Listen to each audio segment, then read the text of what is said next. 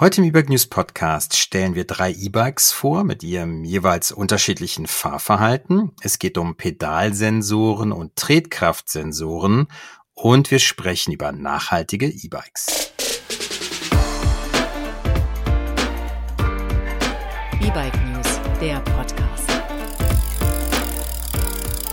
Hey, hallo und herzlich willkommen zum 24. E-Bike News Podcast. Hier geht es um E-Bike Neuheiten, es geht um Zubehör und wir geben Kaufberatungen. Simon ist dabei, er ist Content Manager bei E-Bike News und ich bin Christian, Gründer des Magazins. Hallo Simon. Hi. Was macht die Baustelle? Ähm, du meinst die, weshalb wir die, den Podcast äh, mal wieder mit Verspätung aufnehmen müssen? Ja, genau. Wir müssen es unseren HörerInnen erklären. Ach, was macht die Baustelle? Schwierig zusammenzufassen in einem Satz. Also ähm, wir haben ja irgendwie letztes Jahr ein Haus gekauft und dachten, wir renovieren ein bisschen und ähm, das Ganze ist jetzt in einer riesen Kernsanierung, Schrägstrich Restaurierung geendet und ähm, ja, also deshalb war es die, die letzten zwei Wochen hier nahezu unmöglich, einen Podcast aufzunehmen, weil hier bestimmt vier bis fünf Bohrhämmer im Einsatz waren und das war, kommt in der Aufnahme nicht so richtig gut. Ähm, ja, deshalb mussten wir das bisschen verschieben. Aber im Moment. Ähm, jetzt ist Ruhe. Jetzt im Moment ist Ruhe. Es wird nur draußen ein bisschen gearbeitet und ähm, deshalb können wir jetzt versuchen, den Podcast hoffentlich ohne Störung aufzunehmen. Super. Ich war dann auch noch zwischenzeitlich weg. Naja, jetzt haben wir es geschafft. Ähm, lass uns sofort einsteigen in das erste Thema. Uns hat ein Hörer geschrieben, Bernd, beziehungsweise ein Leser von eBike News, und er hat uns darauf hingewiesen, dass ein EMTB merkwürdige Dinge macht. Ähm, und das ist genau das Thema. Es geht um einen Pedalsensor, der da verbaut ist, im Gegensatz zu einem Tretkraftsensor. Und er schildert das Problem so, er sagt, er hat da verschiedene Unterstützungsstufen, zum Beispiel bei einer ersten unterstützt die ihn von eins bis acht Stundenkilometer und so weiter bis nach oben. Und was er unangenehm findet, ist einfach, dass er darüber hinaus dann nicht wirklich treten kann, dass er dann immer so ein, ja, so ein, so ein, so ein Widerstand spürt durch den Motor. Er muss dann immer hochschalten und das stört ihn halt ziemlich, auch auf ebener Strecke. Also nicht nur, wenn er irgendwie bergauf fährt oder berg äh, runter fährt. Er muss immer eben schalten. Und äh, das fühlt sich so ein bisschen an wie bei Motoren mit Rekuperation früher. Das Witzige ist dann, er beschreibt, dass er ein altes E-Bike hat ein, mit einem Bionics Heckantrieb, 24 Volt, alte Te Akkutechnologie, war noch ein Bausatz. Da schafft er nur noch 20 Stundenkilometer, damit fährt er durch die Stadt. Und das macht genau das, was es soll, nämlich normales Rad, was einfach beschleunigt, äh, immer zu jeder Zeit sehr gut und äh, sensibel und fein abgestimmt auf ihn. Und deswegen möchte ich gerne heute ein bisschen näher äh, auf dieses Thema eingehen. Was ist der Unterschied zwischen einem Pedalsensor und einem Drehmomentsensor? Was ist denn grob der Unterschied? Ich, ich will erstmal noch mal da ganz kurz einhaken, mhm. weil mhm. das, was du im Prinzip erklärt hast, ähm, war schon die Antwort auf deine spätere Frage. Ähm, also wir reden auch im Beispiel äh, natürlich bei dem bei der ersten Variante von einem Pedalsensor und bei der zweiten Variante von einem Drehmomentsensor, also dass sich das alte Bike mit dem Heckantrieb ähm, so anfühlt wie ein normales Fahrrad, liegt daran, dass ein Drehmomentsensor da verbaut ist. Und bei dem neueren äh, was er sich da angeschafft hat, geht es um einen Tretsensor. Grundsätzlich die ja, physikalische Unterscheidung ist natürlich, dass der Tretsensor misst, ob und wie schnell du die Pedale bewegst und der Drehmomentsensor misst, wie stark und mit welcher Kraft du die Pedale bewegst. Da kommt es nicht äh, drauf an, ja, wie schnell sich die Pedale drehen oder äh, ob die sich überhaupt drehen, sondern nur, wie stark du selbst in die Pedale trittst. Das ist, Schrägstrich kann, natürlich einen Riesenunterschied im Fahrgefühl auslösen. Denn der Drehmomentsensor, der kann natürlich deine eigene Kraft, die du ins System reingibst, ganz fein verstärken und der Drehsensor, der kann halt natürlich nur erkennen, dass du die Pedale bewegst und entsprechend dadurch dann Unterstützung zugeben. Das kann aber natürlich je nach Fahrsituation und je nach Abstimmung der Software nicht zu dem jeweiligen Anwendungsfall passen, weil der Drehsensor das natürlich nicht unterscheiden kann, ob du jetzt einen Berg hochfährst ähm, und ja, oder auf einer Ebene jetzt irgendwie nur locker cruisen willst. Also der kann nur Motor oder nicht Motor. Hm. Man kann da dann nicht so unterscheiden. Der kann das nicht unterscheiden, der kann auch halt natürlich die Fahrsituation nicht unterscheiden. Aber ich möchte hier, bevor wir da irgendwie in eine Richtung abbiegen, ähm, die nachher nicht mehr aufzudröseln ist, ich möchte da vorab sagen, das ist, kommt natürlich stark, ganz stark auf die Software an. Also auch ein gut abgestimmter Drehsensor kann sich gut anfühlen. Mhm. Und vor allem kann es auch natürlich je nach Anwendungsfall oder je nachdem, was man auch möchte oder erwartet von dem Bike, natürlich auch Sinn machen. Also das, das hat eine Daseinsberechtigung. Es ist auch viel, viel günstiger als ähm, Systeme mit einem Drehmomentsensor. Das ist ein wichtiger Aspekt. Also vielleicht nochmal, warum, genau, warum gibt es die unterschiedlichen Sensoren? Ein Tretkraftsensor ist einfach deutlich teurer im Einkauf als ein einfacher Tretsensor, der eigentlich nur erkennt, trete ich und da sind ein paar Magnete dran, vielleicht noch wie schnell trete ich. Das ist der Ja, und die, und die Steuerung ist auch günstiger. Die, die Software, die Programmierung, das ist alles günstiger. Einfacher umzusetzen. Einfacher. Aber lass ja. mal noch für unsere HörerInnen, damit wir das mal so ein bisschen auseinanderhalten. Was sind denn die Nachteile von einem Pedalsensor oder was könnten die Nachteile sein? Du hast schon ein bisschen was genannt. Also ich, ich, äh, wenn, wenn ich mich so zurückerinnere an die die E-Bikes, die ich gefahren bin mit Pedalsensor, dann war für mich der große Nachteil bei denen, die nicht so gut abgestimmt waren. Es dauert eine Weile, bis dieser Sensor manchmal erkennt, dass ich trete und dann setzt das verzögert ein. So. Genau. Die, der Motor. Genau, also die Verzögerung hast du immer. Das liegt aber grundsätzlich nicht nur daran, wie gut es abgestimmt sind, ist, sondern natürlich auch, wie gut der Drehsensor an sich ist. Also ähm, man muss sich das ja vorstellen, das ist im Prinzip wie, wie ein Magnet bei einem Tacho. Also da hat man ja einen, einen Geber im, im Rad, also diese alten, ne, Sigma-Tacho kennt jeder, hat wahrscheinlich jeder Fahrradinteressierte schon mal irgendwie in der Hand gehabt oder verbaut. Und ähm, da muss man das Rad natürlich auch erstmal kurz schieben, bis dieser Sensor an dem Empfänger einmal vorbeigeht und dann geht der Tacho an.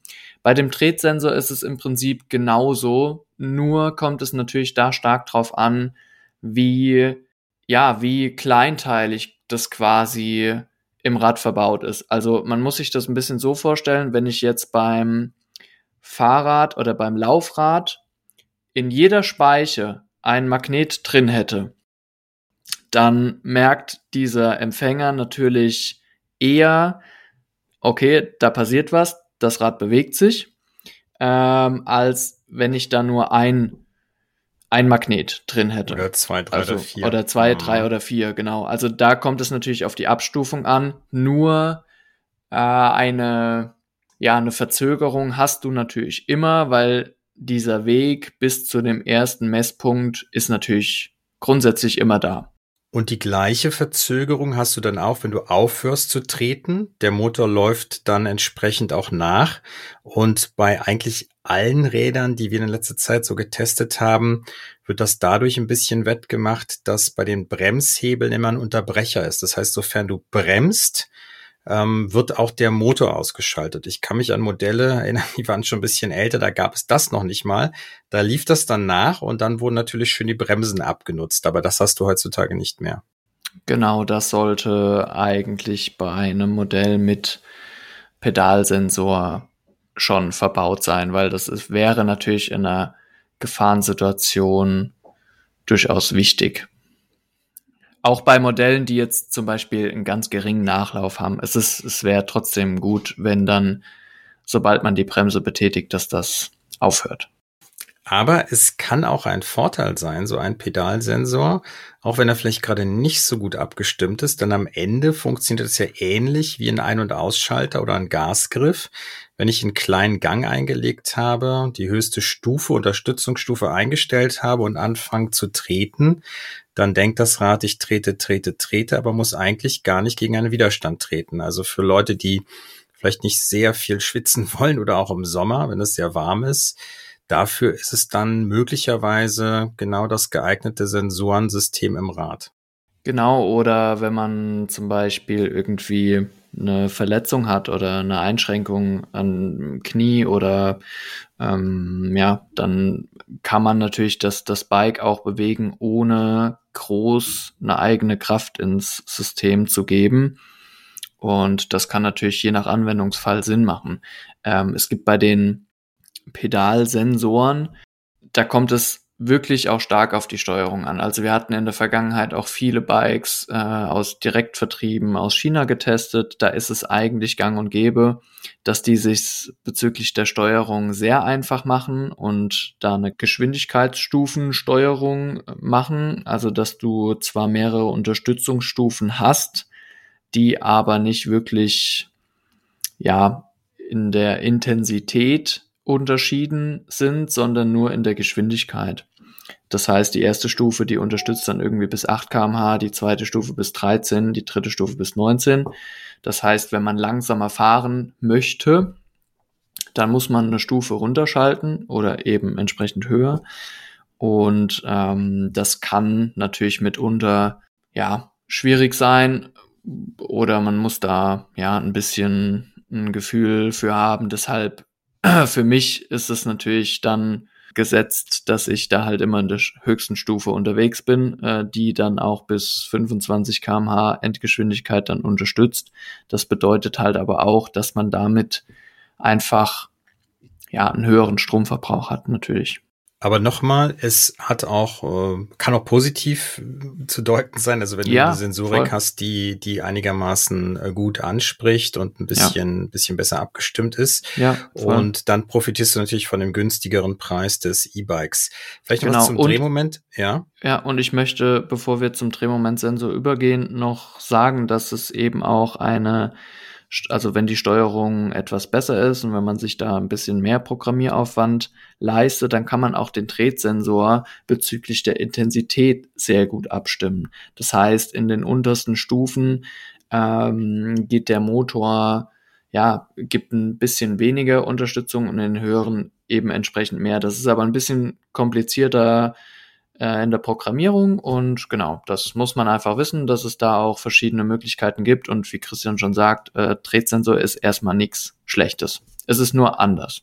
Ja, und es gibt wirklich gute Beispiele. Also ich teste auch gerade ein Rad, da ist es in unteren Stufen, fühlt sich das fast an wie ein Tretkraftsensor, ein Torque-Sensor, aber am Ende ist das einfach ein bisschen besserer Kadenzsensor mit einer guten Elektronik dran. Ne?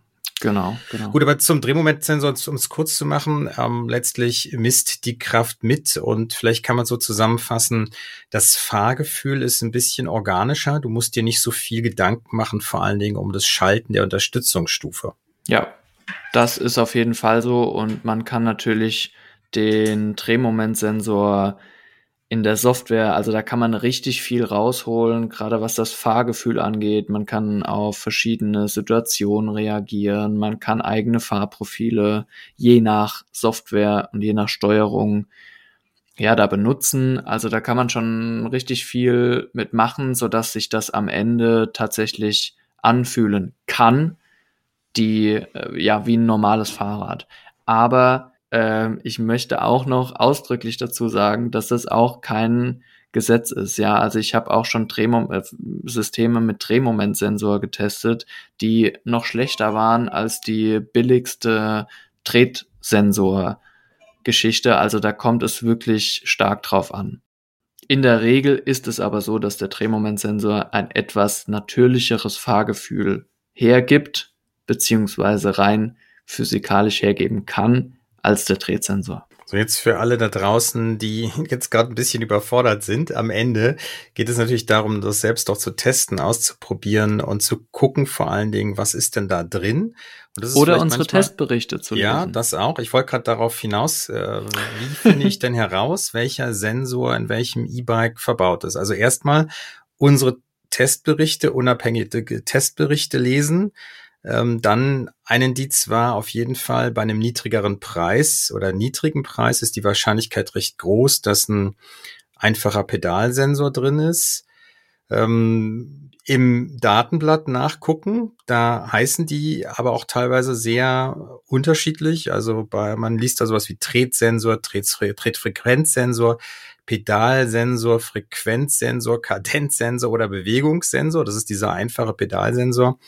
Und dann gibt es eben sowas wie Drehmomentsensor, Tretkraftsensor. Also da muss man genau einfach reinschauen, um herauszufinden, was ist eigentlich verbaut. Manchmal ist es auch ein bisschen schwierig zu finden. Wenn man das wissen möchte, ich habe ja auch, ja, ich weiß nicht, ob das jetzt mittlerweile schon ein Running Gag ist oder ob ich das ist schon hundertmal erzählt habe. Ich habe ja auch mal im Fahrradladen gearbeitet. da, da. Und ähm, ja, also viele interessiert es halt auch einfach null. Ja, das, das gibt's halt auch. Das, also man fährt und das Fahrrad bewegt sich und fertig. Also wenn man diesen Anspruch auch nicht hat, ähm, dann kann das auch egal sein. Hm. Was ein eindeutiges Indiz ist bei einem Mittelmotor, da ist es eigentlich immer ein Tretkraftsensor, weil der einfach mit eingebaut ist. Ja. Das kann man so sagen.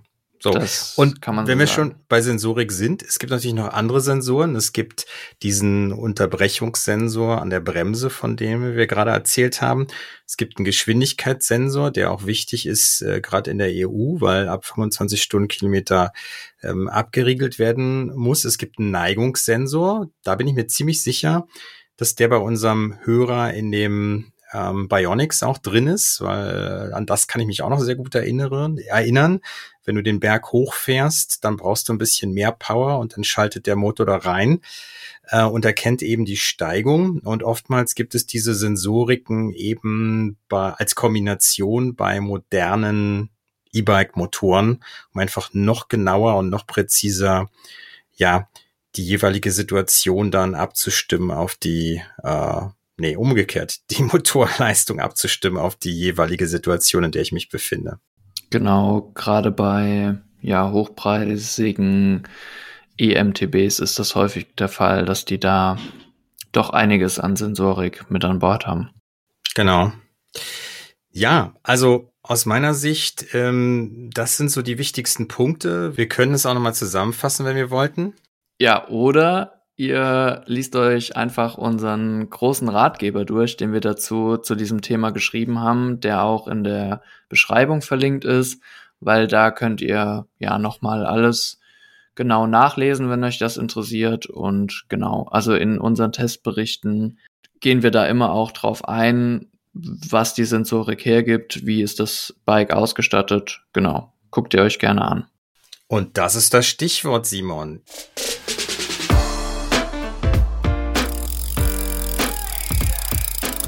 E-Bike-Tests. Wir haben wieder ein paar E-Bikes getestet und ich möchte jetzt mit dir ein kleines Spiel machen. Und zwar sind das drei E-Bikes, auf die wir jetzt eingehen. Und ich möchte eigentlich gar nicht so viel pro E-Bike von dir wissen, sondern nur, was sind die wichtigsten Specs, damit wir so ein bisschen einsortieren können, was ist es für ein E-Bike? Und dann sagst mir einfach mal, wie ist das Fahrgefühl gewesen und was war es für ein Sensor, ein Drehmomentsensor oder ein Pedalsensor, okay?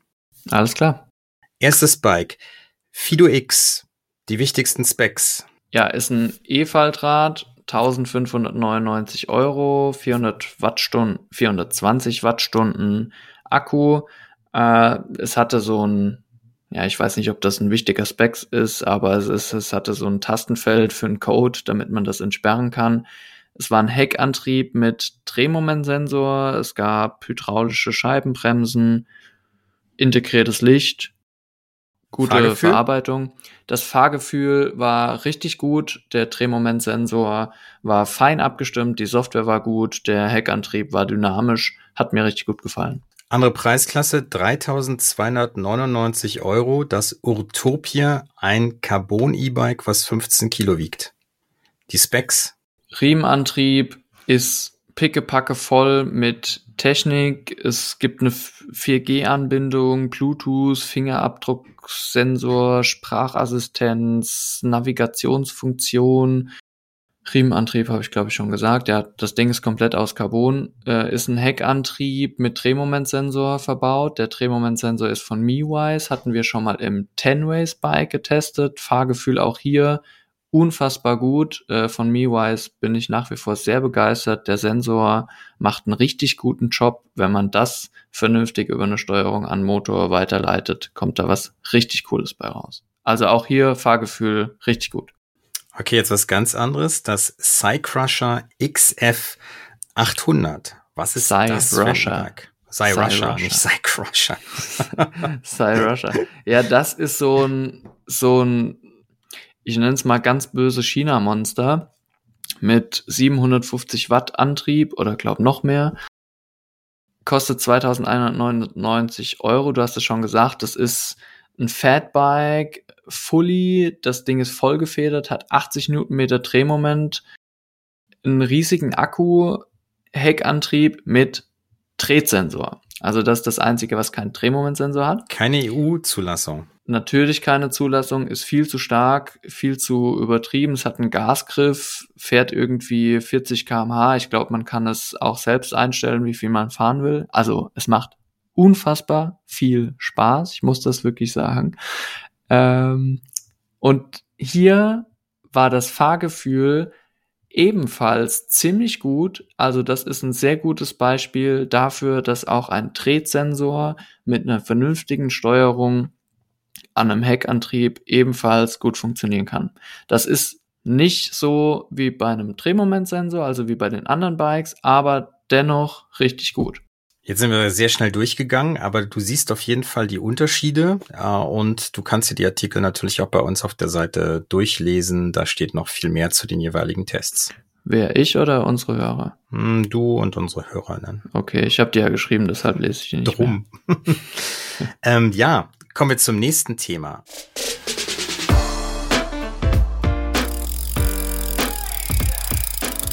So, jetzt kommen wir vom Fahrgefühl zu etwas anderem, nämlich zu nachhaltigen E-Bikes oder E-Bikes, die sagen, sie würden besonders nachhaltig sein. Ähm, wir haben da zweimal mitgebracht als Beispiele. Zum einen ist das das Shadow M1. Das kommt aus dem 3D-Drucker und ist von dem belgischen Startup Shadow, so der Name, M1. Was ist das Ungewöhnliche daran? Erstmal der Rahmen. Ja, das sieht auf jeden Fall nicht aus wie ein normales Fahrrad. Es mutet so ein bisschen an wie so ein modernes, kompaktes, ja, ich glaube, Kompakt-Bike, kann man sagen. Mm, Es ist ein sehr kleines Fahrrad und der Rahmen ist halt sehr ungewöhnlich, weil der im Prinzip aufgebaut ist wie ein vollwertiges Dreieck. Äh, muss man sich auf jeden Fall angucken, weil man kann das relativ schwer erklären. Ähm, ja, und das fällt halt durch den ungewöhnlichen Rahmen mal richtig aus der Reihe. Äh, sowas finden wir eigentlich immer ganz cool, wenn sich da mal jemand neue Gedanken macht. Und genau, der ist aus biologisch abbaubaren Biopolymeren.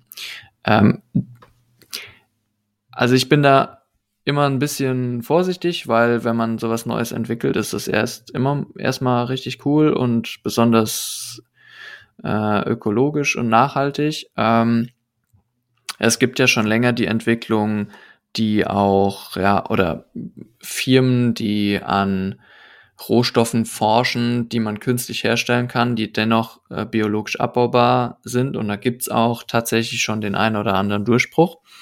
Und genau, aber es ist halt für uns manchmal dann auch schwierig, wirklich herauszufinden, weil es eben ein neu entwickeltes Produkt ist, wie nachhaltig ist das tatsächlich, beziehungsweise wie lange würde der brauchen, um sich abzubauen? Das ist ja immer so eine Frage. Aber grundsätzlich ist es natürlich irgendwie cool, ähm, ja, dass es da auf jeden Fall eine, ein hohes, ne, ja, eine, einen hohen Entwicklungsbedarf äh, im Moment gibt und ähm, da auch neue Produkte auf den Markt kommen.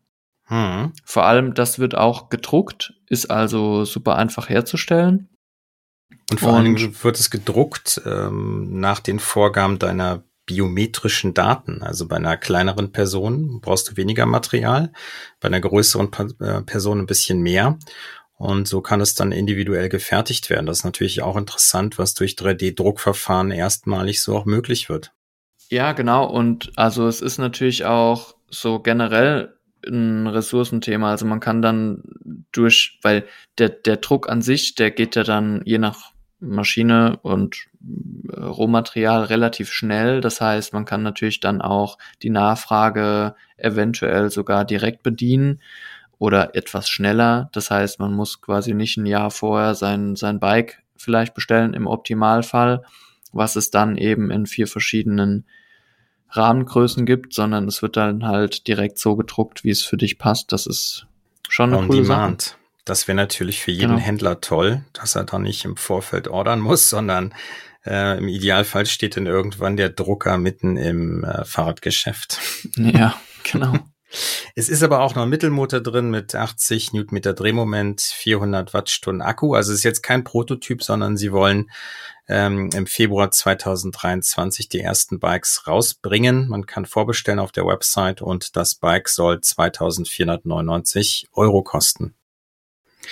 Ein anderes Bike, was auch sehr interessant ist, geht ein bisschen anderen Weg. Das ist, ähm, das stammt vom Fahrradhersteller Rötz, der jetzt auch schon seine Kunden animiert, alte Fahrräder, wenn sie sich ein neues kaufen, mitzubringen. Und mit dem neuen Rad geht das so ein bisschen in die Richtung wie dieses Fairphone, was vielleicht der eine oder andere schon mal gehört hat. Also ein Bike zu entwickeln aus ähm, ein paar Grundkomponenten, fünf Komponenten, die alle sehr gut austauschbar sind. Also der Rahmen, der Akku, das Vorder-, das Hinterrad, der Mittelmotor und die Bremsen. Und so kannst du dann zum Beispiel sagen, du machst dein Rad von einem Pedelec zum S-Pedelec oder du willst vielleicht aus deinem normalen Rad jetzt mal ein Lastenrad machen. So die Idee des Ganzen. Spannendes Konzept auf jeden Fall. Ja, voll. Also sowas, das finde ich tatsächlich halt richtig cool weil es nicht nur eine Phase bedient, sondern es tatsächlich dich eine gewisse Grundausstattung an Parts dein ganzes Leben begleiten könnte, auch wenn sich deine Interessen oder auch deine Umstände oder dein Umfeld ändert, äh, so dass man tatsächlich das Bike ja an die jeweilige Situation anpassen könnte. Das finde ich richtig cool, weil natürlich auch einzelne Parts dann eventuell weiterverkauft werden können oder ausgetauscht, natürlich einfach ausgetauscht werden können. Ähm, ja, also das finde ich auch ein richtig cooles Konzept. Ähm, ich meine, ja, bei verschiedenen Herstellern kann man zum Beispiel auch Akkus austauschen, auch gegen einen größeren Akku, je nach, je nach Modell. Aber dass das natürlich dann hier speziell dann mitgedacht wird, das ist, ja, finde ich ziemlich cool, weil für mich macht sowas eventuell eher Sinn, ähm, wie jetzt zum Beispiel dieses Biopolymer-Ding, ähm, weil theoretisch, wenn es andere Firmen diesen Rohstoff nicht nutzen, dann müsste man halt wieder einen eigenen Kreislauf extra dafür schaffen, was, wenn wir mal ganz ehrlich sind, wahrscheinlich auf Dauer nicht funktionieren wird, weil ja, es ist, es ist einfach schwierig, die Sachen dann auch wieder zurückzukriegen und einzusammeln. Das ist jetzt, also ich habe das am Anfang gesagt, ich bin da manchmal ein bisschen vorsichtig, weil ich aber dann in einer gewissen Art und Weise auch manchmal noch so ein kleiner Nostalgik Nostalgiker bin. Also ich meine, altes Stahlrahmenrad, äh, Stahl kann man auch hervorragend recyceln, das ist zwar sehr energieaufwendig, aber das geht. Äh, das heißt, das wäre auch nicht verloren. So. Und ähm, so, so ein Austauschsystem, geht da für mich halt so ein bisschen einen Schritt weiter. Also es gibt es auch schon im Smartphone-Bereich, es gibt das Fairphone, das kennen vielleicht einige sogar.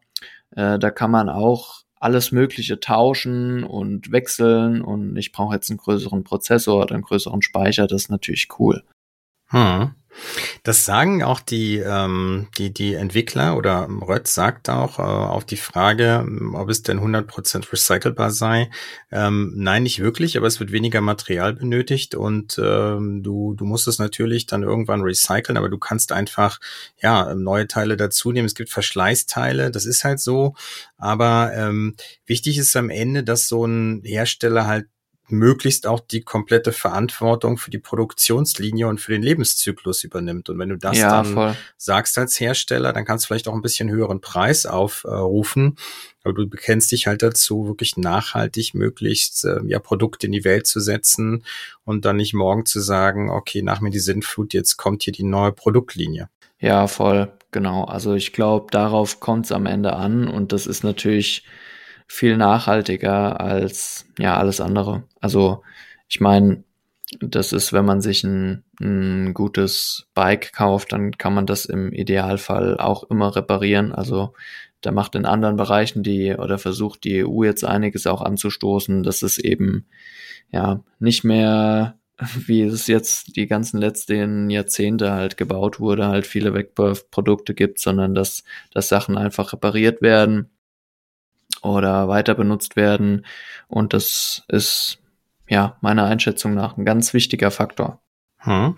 Das Bike heißt Live E-Bike, passt auch. Rötz Live E-Bike soll auch im Februar nächsten Jahres äh, zu kaufen sein und äh, kostet im Vorverkauf aktuell 3.375 Euro und dann später ein bisschen mehr dann kosten, wenn es verfügbar ist ja, haben wir schon gesagt, ähnlich wie ein Fairphone. Also solche Konzepte, die kommen in ja verschiedenen Produktkategorien immer wieder, aber das ist ja eine echt super super Tendenz und jetzt eben auch bei E-Bikes, ne? Es ist vorhanden.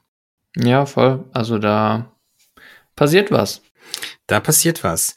Wir sind auch schon am Ende von dieser Podcast-Folge. Es ging in dieser Folge um den Unterschied zwischen Pedalsensoren und Tretkraftsensoren. Wir haben drei getestete E-Bikes uns mal angeschaut, wie da das jeweilige Fahrgefühl ist, mit unterschiedlichen äh, Sensoriken darin. Und wir haben gerade über Ansätze für nachhaltige E-Bikes gesprochen.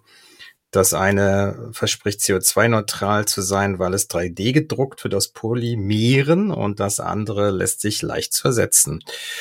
Ja, hm, wie immer, Simon, die Leute sollen mal schreiben, äh, was sie so hier hören wollen, oder? Auf jeden Fall. Gebt uns Feedback dazu. Äh, schreibt uns, was euch bewegt. Oh, der, der, war, der war nicht schlecht eigentlich. Schreibt. Und wohin? An Und wohin? Mail at ebike-news.de. Genau. Dann war's das. das jemand, dann war's das für diese Folge. Ähm, ciao da draußen und ciao. ja, allzeit gutes Fahren. Tschüss. Ciao, ciao. Bis dann.